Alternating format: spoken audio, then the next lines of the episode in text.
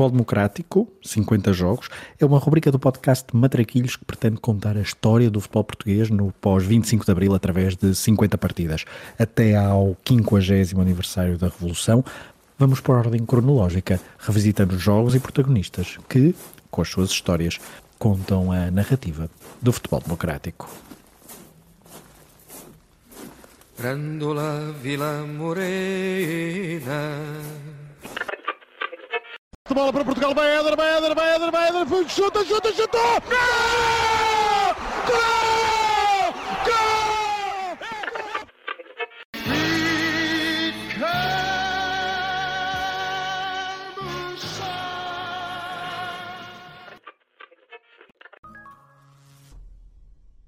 Quando se cumpriram 25 anos do 25 de Abril, o panorama do futebol português tinha mudado radicalmente, já que o Futebol do Porto estava a poucas semanas de chegar a um feito inédito ainda hoje na história dos campeonatos nacionais.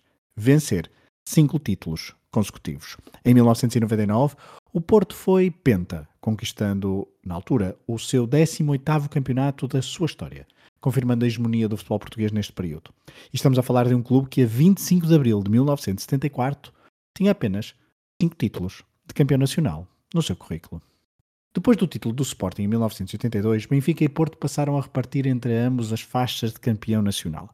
Ora ganhas tu, ora ganho eu, pareciam estar sempre nesta espécie de diálogo águias e dragões. E nunca conseguiam ganhar mais do que dois anos seguidos, o que para portistas era um pouco frustrante, já que o tricampeonato escapou por entre os dedos aos azuis e brancos em algumas ocasiões. Em 1941, em 1980, em 87 e, por fim, em 1994. E é precisamente a meio da época 93-94 que, sem o saber, Pinto da Costa começa a construir o pentacampeonato. Em dezembro de 1993, depois de uma derrota em Salzburgo, o presidente do Sporting, Sousa Sintra, resolve demitir Bobby Robson, técnico inglês que estava na sua segunda época em Alvalade, com prestígio em Inglaterra e que já treinara com sucesso o PSV Eindhoven. O presidente do Porto, que tinha voltado a apostar em Tomislav Ivic depois da saída de Carlos Alberto Silva, não estava contente nem com os resultados da equipa, nem com o estilo de jogo do Porto nessa temporada 93-94. E em janeiro de 1994, com Bobby Robson disponível, Pinto da Costa não hesita e contrata o técnico inglês. Os primeiros meses de Robson nas Antas não são de glória total, mas deixam boas impressões vence a Taça de Portugal no Jamor frente ao Sporting e chega às meias finais da nova Liga dos Campeões, perdendo em Barcelona o jogo único por 3-0, com uma postura defensiva que mesmo assim fez duvidar os responsáveis portistas. Porém, Robson iniciou, iniciou mesmo a época 94-95 com um tal de José Mourinho na equipa técnica e já mentor, ele, o inglês, de um ainda mais jovem André Vilas Boas. Neste episódio não vamos falar em detalhe dos cinco campeonatos conquistados consecutivamente uma empreitada que daria para várias horas. O nosso objetivo aqui é dar destaque aos principais protagonistas e momentos de uma caminhada até agora irrepetível. O pentacampeonato tem muitos heróis, começando no presidente Pinto da Costa, obreiro deste novo Porto que se tornava hegemónico no futebol português, passando pelos vários jogadores que contribuíram decisivamente para os resultados dentro do campo e acabando nos treinadores, responsáveis máximos das equipas daquelas cinco temporadas, liderando equipas técnicas e uma estrutura altamente profissionalizadas. Mas antes de falarmos destes protagonistas, há um nome que importa sublinhar sempre que se fala em pentacampeonato: Rui Filipe. Em todas as celebrações dos títulos, em maio, os responsáveis esportistas lembravam o jovem de 27 anos de Valdecâmara, que morrera num acidente de viação a 28 de agosto de 1994. Não só porque era uma figura muito querida no balneário e junto dos adeptos, por ter muitos anos de casa azul e branca, mas também por estar simbolicamente ligado a todo o pentacampeonato. O primeiro gol do Penta foi marcado por ele, em agosto de 94, nas Antas, frente ao Braga, poucos dias antes do trágico acidente. Pinto da Costa, poucos minutos depois de saber que era pentacampeão, não o esqueceu. Toda a gente mereceu este título e naturalmente queria englobar neste abraço que dou a todos os jogadores que ao longo destes cinco anos foram também com o seu contributo permitindo que chegássemos ao quinto campeonato. E naturalmente que não queria deixar aqui, como sempre em toda a parte, recordar mais uma vez o Rui Felipe, foi o marcador do primeiro golo deste primeiro dos cinco campeonatos que hoje aqui festejamos. Os primeiros dois títulos do Penta são conquistados com Robson no banco a orientar um Porto super ofensivo. 73 gols em 94-95 e 84 na época seguinte, com Domingos Paciência a ser a principal referência ofensiva da equipa, sagrando-se melhor marcador do Campeonato Nacional com 25 gols. Nessas duas épocas, a equipa falhou na Taça de Portugal, mas não no campeonato. Um Porto experiente na maratona da primeira divisão, que raramente tropeçava. Prova disso são os 53 jogos seguidos sem perder na Liga entre outubro de 1994 e março de 1996 na Luz, um recorde alcançado por Robson que viria a ser quebrado apenas por Sérgio Conceição, mais de duas décadas depois. Um período, diga-se, onde Robson nem sempre esteve no banco por estar a fazer tratamentos médicos para eliminar, com sucesso, um melanoma. Os heróis dessas duas primeiras épocas dentro do relevado foram muitos, com especial destaque para Bahia, João Pinto, Aloysio, José Carlos, Rui Jorge, Emerson, Paulinho Santos, Edmilson, Rui Barros, Durlovic ou Domingos. Ser bicampeão já não era uma novidade para os lados das Antas. Faltava era ser tricampeão. Algo inédito a norte e só conseguido até então por Benfica e Sporting. Tornou-se uma espécie de obsessão para Pinto da Costa, Reinaldo Teles e companhia. Bobby Robson rumara a Barcelona, levando com ele Vitor Bahia, e para atacar o tri, os dirigentes portistas apostaram num homem da casa, um portista de coração, ex-craque dos azuis e brancos nos anos 70 e que tinha acabado de levar a seleção portuguesa aos quartos de final do Euro 96. António Oliveira era então o novo líder de uma equipa que mexeu muito no plantel nesse ano, 96-97. Bahia e Secretário passaram a ser rivais em Espanha, Jorge Couto e Latapi foram para Boa Vista, Emerson rumou a Inglaterra, para além de outras saídas com menor impacto na base do plantel. Mesmo assim, era preciso mais qualidade para vencer o campeonato e ser competitivo no novo formato da Liga dos Campeões. E é em 96, 97 que chegam às antas jogadores como Arthur, Barroso, Fernando Mendes ou Salvic, todos vindo de clubes de segunda linha do futebol nacional, já com experiência de Primeira Liga e no melhor momento de forma das suas carreiras, prontos para renderem o máximo ao serviço do Futebol Clube do Porto e todos para ajudarem a construir uma lenda dos relevados nacionais. É no verão de 1996 que chega do Grêmio de Porto Alegre um avançado brasileiro, já com algum cartel no Brasil, mas desconhecido para a maioria dos adeptos nacionais, de seu nome Mário Jardel. Prestes a cumprir 23 anos, o novo ponta de lança portista apresentava-se desta forma. Eu sou um jogador de área, né? Que faço gols. É... Sou um artilheiro, acho que centroavante vive de gols e graças a Deus, é, todas as equipes que eu passei, como eu te falei, fui artilheiro. E aqui no Porto é, vou procurar um espaço na equipe o tricampeonato chegou a 17 de maio de 1997 em Guimarães com uma vitória por 0-4, dois golos de Jardel e dois de Zalvic. Ainda faltavam três jornadas para terminar o campeonato, mas a superioridade portista foi total nessa época. 80 golos marcados, 30 deles por Jardel, e mesmo que tenha sofrido mais 5 golos que o Sporting nessa temporada, o Porto de Oliveira era uma equipa divertida, de ataque, continuando aquilo que Robson fizera nas épocas anteriores. E quem tem jogadores como Zaovic, Sérgio Conceição, Dorlovic, Rui Barros, Edmilson ou Jardel, arrisca-se a ser campeão com maior facilidade. Para 97-98 a base da equipa não se alterou. É verdade que saíram Domingos ou Edmilson, mas entraram Capucho e Doriva, por exemplo, para além do regresso de secretário à Invicta. O Porto em 97-98 no campeonato foi menos exuberante, marcou menos golos, sofreu muitos mais, mas voltou a terminar em primeiro com uma distância considerável para o segundo classificado, numa realidade em que é difícil dizer o que pesou mais, se a imensa qualidade do plantel portista ou se a falta dela dos adversários. Talvez uma mistura das duas coisas, sem nunca esquecer o talento que abundava na equipa do Futebol Clube do Porto. 97-98, porém, tem um bónus. O Porto consegue a dobradinha. Oliveira imitava assim Jostrich, em 56, e Ivic, em 1988. E ao entrar para a galeria portista, Oliveira decide sair com o tetra no bolso, algo que só o Sporting tinha conseguido na história do futebol nacional, nos anos 50. Pinto da Costa sabia que tinha um desafio de gigante à sua frente. Escolher a pessoa certa para chegar ao inédito Penta. Oliveira tinha sido a sua primeira, segunda e terceira opções, mas o técnico português decidiu mesmo não continuar. Porém, não se pense que o presidente portista não tinha já um nome em mente. Depois de um sólido trabalho no Estoril e de quatro regulares épocas no Estrela da Amadora, Fernando Santos foi a escolha algo surpreendente de Pinto da Costa, o engenheiro eletrotécnico de profissão, que chegou a acumular vários anos mesmo quando orientou o Estrela na primeira divisão, era um homem de Lisboa, sem qualquer ligação ao Porto ou à região norte. O bom percurso na Reboleira não chegava para convencer os mais céticos adeptos portistas. Era preciso ganhar ao serviço do Porto. E ele foi corajoso. É verdade que se generalizou a expressão qualquer um é campeão no Porto, mas no verão de 1998 Fernando Santos tinha pela sua frente uma missão histórica, levar a equipa ao inédito quinto campeonato consecutivo. Não perder Jardel foi decisivo. O avançado brasileiro tinha sido o melhor marcador dos dois campeonatos anteriores e, mesmo muito cobiçado, ficou nas antas. E tirando Sérgio Conceição, o Porto não teve grandes baixas no plantel, mas também não contratou muito. Cheinho fez a mesma viagem que o novo treinador e Vika Krali chegou para a baliza portista de forma a acabar de vez com o fantasma que Vítor Bahia tinha deixado quando partira para Barcelona. Só que a contratação do Jugoslavo foi um erro e Krali falhou demasiado em muito pouco tempo.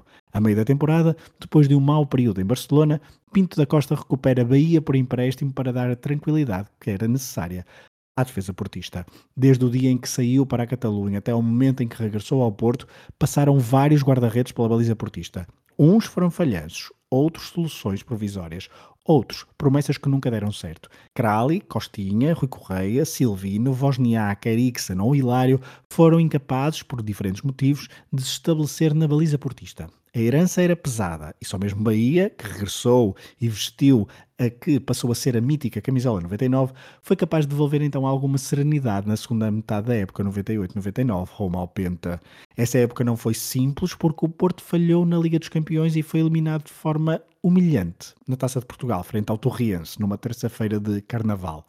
Nesse momento, pareceu em perigo o lugar de Fernando Santos. O Porto era líder do campeonato, mas não de forma confortável como havia habituado os seus adeptos. O Boa Vista estava a um ponto e o Benfica a três. Só que depois da derrota para a Taça nas Antas, o Porto não perdeu mais até final da época. O foco foi total no campeonato e só se deu três empates fora. No Bessa, na Luz e em Alvalade, no jogo da consagração e o jogo em destaque neste nosso episódio. O Porto foi a Lisboa defrontar o Sporting em um jogo a contar para a 33ª e penúltima jornada. Tinha 5 pontos de avanço para o Boa Vista, que jogaria antes no São Luís em Faro. E nada fazia prever que os portistas fossem campeões antes de entrar em campo, já que o Boa Vista vencia confortavelmente o Farense por 2-0 à entrada dos últimos 5 minutos. Mas dois golos de rajada da equipa da Algarvia alteraram o cenário do campeonato. E após o apito final em Faro, os jogadores portistas fizeram a festa em Alvalade, ainda antes de começarem o aquecimento para o jogo. Estava escrita história no futebol português. Fernando Santos conta como viveu estes instantes nos balneários de Alvalade e como foi a viagem para Norte e a recepção na cidade do Porto, numa entrevista ao Porto Canal. São sensações muito. Eh, eu acho que os bons jogadores, eh, os bons jogadores da época, vários têm falado sobre isso e vários, quando comentam a minha personalidade, falam sobre esse, sobre esse momento, porque eu não sou nada expansivo nestas coisas e, e de repente, antes do jogo, penso que o Boa Vista jogava em Faro, começam a dizer, ah, já ganhámos, já ganhámos, somos campeões, somos campeões. Eu lembro que toda a gente começa a querer abrir garrafas de champanhe e eu começo a gritar é que não, que não, que não, que não, e parem com isto, temos um jogo e temos um jogo. Os jogadores não percebiam nada do que eu estava a dizer, porque eles estavam eram fora, eles queriam lá saber já do jogo, queriam era festejar, e eu não deixava, não é? Não deixava e dizia que não, e dizia que era importante, e aquele jogo era importante. Tínhamos também que, pelo menos, marcar posição naquele jogo. E então aquilo se ali um período assim, eu, eu, estava também muito feliz, não é? Mas quer dizer, não conseguia exprimir da mesma forma que eles a única coisa que fiz, isso eu lembro, foi ir com o presidente junto à massa associativa e festejar. Mas depois o jogo para mim foi uma ansiedade também. Acabámos por empatar um a um. Esse jogo foi uma grande ansiedade. Eh, e pronto, os festejos sim, os festejos no Porto. É Era que... isso que eu lhe ia perguntar. Aquela é entrada é, pela Praça Dom João I, é ou, ou, não é entrada, porque a entrada é quase impossível. E eu lembro perfeitamente da sua cara de, de, de, de ver o autocarro e das pessoas em, em êxtase. Foi o oposto desse dia com o Torres. É verdade. É, é um momento eh, único, quando chega, porque chegas de noite, toda a cidade em festa, eh, se calhar mais marcante que no domingo a seguir, apesar no domingo a seguir houve toda aquela Por acaso festa, até foi com estrela, que é empolgante, simbolismo para si, não é? E aquele passeio, e aquela viagem até à Câmara, ser recebido na Câmara, todas aquelas coisas foram, eram, obviamente que nos deixam todos euforia e festa, mas aquele momento de entrada, eu lembro perfeitamente, e lembro, e há uma pessoa que, que ainda há pouco que estava aqui connosco, que estava lá, lembro perfeitamente que era o Júlio, estava, ele estava lá, ele e o Manela, eram das muitas pessoas que estavam lá. Lembro perfeitamente de, de repente ver aquela gente toda ali e eles também lá em euforia. E isso marca muito, percebes? Porque essa parte do festejo eu nunca tinha tido. Eu já tinha subido divisão, mas festejar subir divisão no Estoril não é propriamente. Uh, em termos sentimentais é igual, mas não é a mesma coisa do que chegares ali uh, e veres também a dimensão do que vale uma conquista como esta e principalmente uh, o que representava para a cidade e para o clube. Quer dizer, é um momento único na minha vida. Isso. O jogo em Alvalade acabaria por ficar 1-1. No final do episódio daremos a ficha deste jogo que, na teoria, já não interessou para nada. A não ser para os responsáveis esportistas fazerem a festa num cenário onde foram muito felizes nos anos 90. Já na segunda década do século XXI, se vulgarizou, junto dos adeptos esportistas, a expressão salão de festas, para se referirem ao Estádio da Luz. Tal foram as vitórias importantes do Porto na casa do rival Benfica. Se quisermos fazer a mesma analogia para a década de 90, o salão de festas esportistas foi claramente o estádio de Alvalade. Para o campeonato, entre 90 e 99, só por uma vez o Sporting foi capaz de ganhar ao Porto em casa, no ano do Tetra, por 2-0. E se excetuarmos o empate em 92-93 e este de 99, quando o Penta já estava conseguido, só temos vitórias portistas para contar. Uma supremacia difícil de encontrar na história da rivalidade entre os três principais clubes portugueses. E sabem quem é que nunca marcou em Alvalade ao serviço do Porto? Mário Jardel. Em 98-99, o avançado brasileiro conseguiu a primeira de duas botas de ouro que viria a conquistar. Fez 36 gols no campeonato em 32 jogos. Bisou por 10 vezes. Fez um hat-trick e um póquer frente ao Beira-Mar. Uma máquina de fazer golos. Uma das, se não a principal figura do pentacampeonato portista, mesmo que apenas tenha atuado em 3 dos 5 campeonatos. Com direito, também ele, a ser imortalizado na canção Não Me Mintas, de Rui Veloso, escrita por Carlos Teo. Eu queria unir as pedras desavindas, escoras do meu mundo movediço. Aquelas duas pedras, perfeitas e lindas, das quais eu nasci forte inteiriço. Eu queria ter nada nesse cais quando o mar ameaça a minha proa e queria vencer todos os vendavais se erguem quando o diabo se assoa. Tu querias perceber os pássaros voar como jardel sobre os centrais saber por que dão seda os casulos, isso já eram sonhos a. Quem marcou presença nos cinco títulos foram seis jogadores. Na defesa, os centrais Aloísio e Jorge Costa, este último capitão nas temporadas do Tetra e do Penta. No meio-campo, Paulinho Santos e Rui Barros, dois homens da casa com percursos e estilos diferentes. Paulinho, um todo-terreno, pau para toda a obra. Já o Piccolo Rui, depois de brilhar em Itália e França, regressou às Antas a tempo de entrar na história como um dos seis pentacampeões, contribuindo com a sua rapidez, técnica e maturidade em situações muito complicadas. Faltavam ainda dois homens de ataque, dois extremos, António Folha, o menos influente destes seis homens, mas também ele um jogador da casa, e Drolovic, que chegou a meio da temporada 93-94 do Gil Vicente para se impor no Porto como um extremo talentoso, o melhor parceiro de ataque para Mário Gardel. O Penta do Porto fica marcado por muitos craques portugueses, por outros pescados no futebol nacional, numa fase de transição do futebol português. Estávamos ainda na ressaca da lei Bosman e os clubes estavam a adaptar-se a ela. E no futuro muito próximo, o Porto e restantes equipas de topo do futebol português iriam virar-se principalmente para o mercado sul-americano em busca de novos talentos. Só que neste período de 94-99, mesmo com vários casos de jogadores brasileiros, o Porto focou-se muito no talento do futebol nacional. Ao mesmo tempo que procurava jogadores já ambientados a Portugal, enfraquecia os rivais do campeonato. Foi uma das armas da construção da hegemonia portista. A outra, bem mais evidente e preponderante, foi a constante presença na Liga dos Campeões, o novo formato da maior prova europeia de clubes que, nesta altura, era praticamente exclusivo aos campeões nacionais. Só no final da década de 90 se começou a abrir a mais participações que não os detentores das ligas nacionais. E mesmo que estejamos a falar de uma altura em que o Porto pouco venceu na Europa, as constantes participações nas fases de grupo onde acedia diretamente garantiam uma boa quantia de dinheiro face aos direitos adversários no Campeonato Nacional. O Penta no imaginário portista é um marco muito importante, só superado por algumas conquistas europeias e internacionais.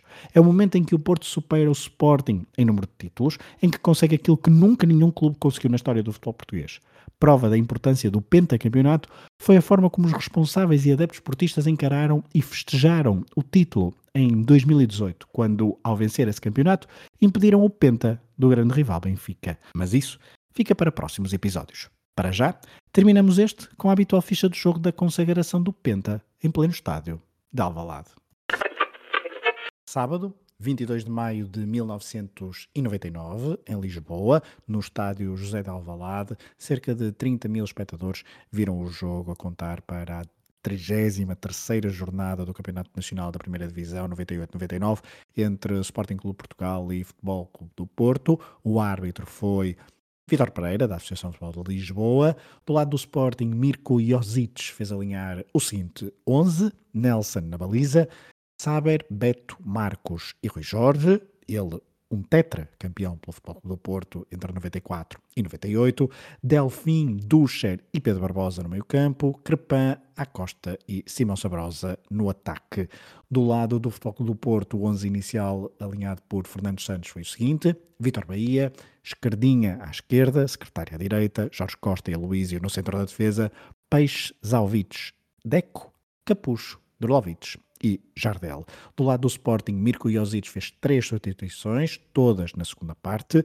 Quimberto entrou ao minuto 70 para o lugar de Crepin, ao mesmo minuto que entrou Jordanov para o lugar de Beto Acosta. Mais tarde, ao minuto 76, Pedro Barbosa saiu para dar lugar a Nuno Valente. Pedro Barbosa que marcou o primeiro gol do jogo ao minuto 46, início da segunda parte, que na altura fez o 1-0.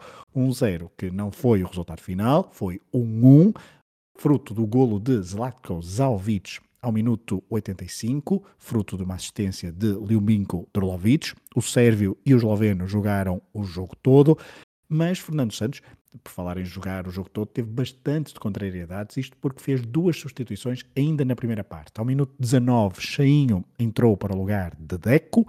Ao minuto 28, João Manuel Pinto entrou para o lugar de Carlos Secretário.